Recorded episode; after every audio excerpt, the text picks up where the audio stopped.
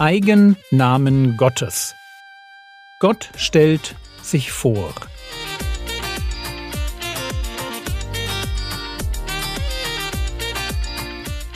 Theologie, die dich im Glauben wachsen lässt, nachfolge praktisch dein geistlicher Impuls für den Tag. Mein Name ist Jürgen Fischer und heute geht es um Gott als den Anführer einer Armee. Jahwe Zebaoth. Diese Woche wollen wir uns Gottes Namen aus der Bibel anschauen. Und mir persönlich sind die Eigennamen Gottes deshalb wichtig, weil sie mir in Summe ein Bild von Gott vermitteln, das eng an der Wirklichkeit ist. Und in dem Maß, wie ich Gott besser begreife, verstehe ich auch die Realität besser, in der ich lebe. Das muss ich vielleicht erklären. Für mich ist es eine tägliche Herausforderung, mein Leben mit möglichst viel Objektivität zu betrachten. Und das geht natürlich eigentlich nicht. Deshalb nicht, weil ich als Mensch unglaublich subjektiv bin. Ich habe immer nur meinen Blick auf die Welt. Und der ist halt sehr, sehr eng, wie bei jedem Menschen. Und so benutze ich die Bibel und gerade das, was die Bibel über Gott sagt, um zu deuten, was mir so passiert. Und ein Eigenname Gottes, der mir sehr viel gibt, wenn es darum geht, mein Leben, so wie ich es Tag für Tag erlebe, zu verstehen. Das ist der Name Jahwe Zebaoth. Der Begriff selbst taucht in meiner Elberfelder Bibel nur an zwei Stellen im Neuen Testament auf. Einfach deshalb, weil Jahwe Zebaoth an allen anderen Stellen mit Herr der Heerscharen übersetzt wird. Und Herr der Heerscharen, dieser Eigenname Gottes, wird sehr häufig in der Bibel verwendet. Allerdings ist er nicht gleichmäßig über das Alte Testament verteilt. Das erste Mal taucht er in 1 Samuel Kapitel 1 Vers 3 auf. 1 Samuel 1 Vers 3 und dieser Mann ging Jahr für Jahr aus seiner Stadt hinauf, um den Herrn der Heerscharen anzubeten und ihm in Silo zu opfern. Dort aber waren die beiden Söhne Elis, Hophni und Pinhas, Priester des Herrn. Herr der Heerscharen bezieht sich also auf Gott. Nächste Frage, was ist mit Heerscharen gemeint? Das ist ja definitiv einer der Begriffe, die man außerhalb eines Bibelpodcasts nicht in den Mund nimmt. Heerscharen. In der Bibel gibt es da ganz verschiedene. Da gibt es zum Beispiel die himmlischen Heerscharen, also die Engel. Von denen lesen wir in Lukas Kapitel 2 in Vers 13. Und plötzlich war bei dem Engel eine Menge der himmlischen Heerscharen, die lobten Gott und sprachen. Ich glaube, ihr kennt die Stelle. Weihnachtsgeschichte. Die Hirten auf dem Feld. Erst kommt ein Engel und dann kommen ganz viele, eben himmlische Heerscharen. Heerscharen können Engel sein. Aber natürlich können Heerscharen auch Heerscharen sein, also Soldaten. 4. Mose Kapitel 1 Vers 3 von 20 Jahren an und darüber, jeden, der mit dem Heer auszieht in Israel, die sollt ihr mustern nach ihren Heeresverbänden, du und Aaron. Und die Heeresverbände, das sind wörtlich die Heerscharen, also die Soldaten. Und wenn es um Soldaten geht, dann müssen wir das nicht auf die Soldaten Israels begrenzen. Als Gott der Geschichte kann der Jahwe Zebaoth auch fremde Völker und ihre Armeen für seine Zwecke einsetzen. So, jetzt wissen wir, der Begriff Heerscharen kann sich auf die Engel beziehen oder auf Soldaten und drittens eben auch auf das ganze Volk Gottes. So heißt es in 2. Mose Kapitel 12, Vers 41. Und es geschah am Ende der 430 Jahre, ja, es geschah an eben diesem Tag, dass alle Heerscharen des Herrn aus dem Land Ägypten auszogen. Und ausgezogen sind nicht nur die Soldaten, sondern das ganze Volk. Die Heerscharen des Herrn sind hier also das Volk Israel. Jetzt haben wir diesen Begriff Herr der Heerscharen. Was steckt jetzt hinter dem Begriff?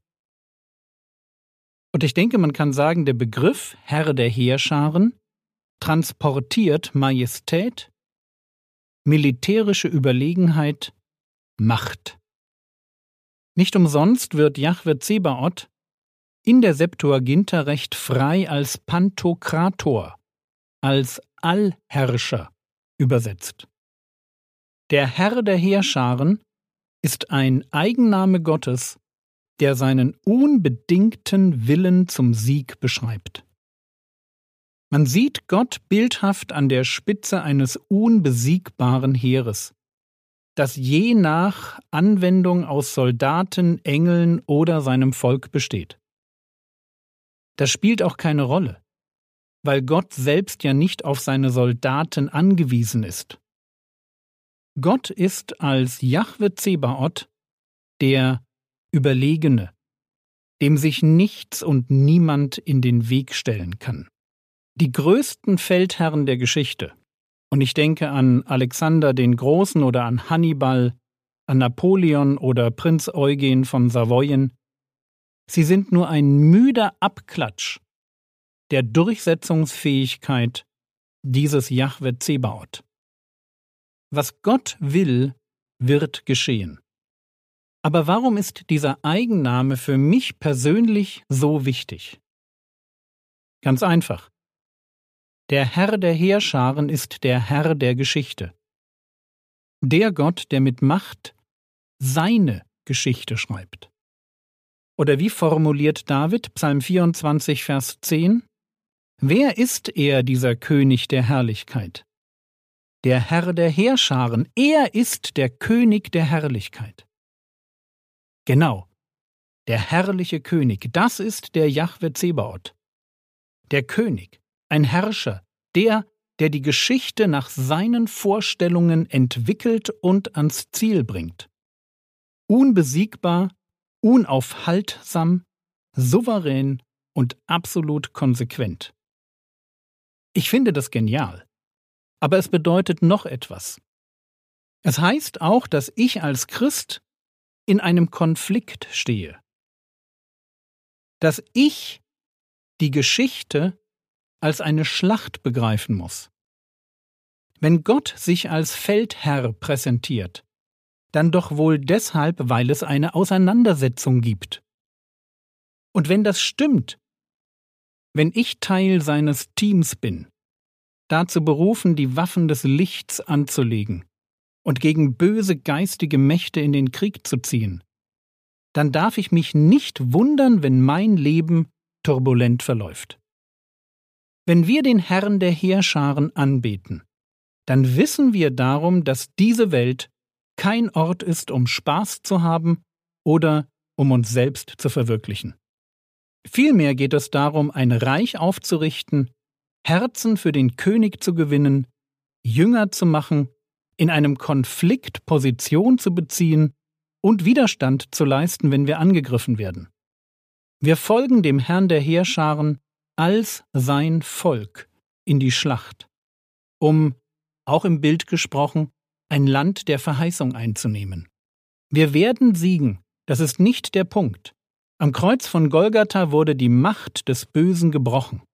Aber der Kampf ist trotzdem voll im Gang und real. Und weil es eine Schlacht ist, dürfen wir davon ausgehen, dass sich unser Leben auch genau so wie eine Schlacht anfühlen wird. Wir dürfen Versuchungen erwarten und Niedergeschlagenheit, Überforderung und Misserfolg, Prüfungen und Widerstand. Wir dürfen davon ausgehen, dass unser Leben nicht glatt laufen wird. Egal wie viel wir beten und egal wie viele Bibelverse wir auswendig lernen. Wir müssen uns auf schmutzige Tricks, Lügen und Betrug einstellen. Auf Dämonen, die sich als Engel des Lichts ausgeben. Auf Irrlehrer, die ihr falsches Evangelium als Original verkaufen. Und auf plumpe Verfolgung und Märtyrertum. Wir werden erleben, wie Mitarbeiter in der Gemeinde ihren Glauben verlieren, Gemeinden eingehen oder ein Pfahl im Fleisch unseren Dienst behindert. Gehört alles dazu. Bis zum Schluss werden wir uns nach Erlösung sehnen und nicht die Hälfte von dem verstehen, was uns passiert. Aber es gibt einen, der in dieser Schlacht den Überblick hat. Unseren General, den Jahwe Zebaoth, den Herrn der Heerscharen. Und wir werden ihm folgen. Und bis zum letzten Atemzug mit den Söhnen Korachs bekennen. Psalm 84, Vers 13. Herr der Heerscharen, glücklich ist der Mensch, der auf dich vertraut.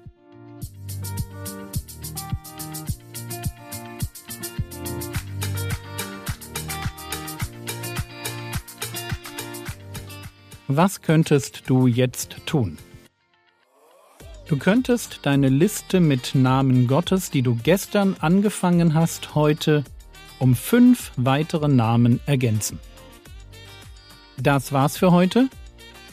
Wenn du sie noch nicht hast, dann besorge dir doch die Frogwords App. Der Herr segne dich, erfahre seine Gnade und lebe in seinem Frieden. Amen.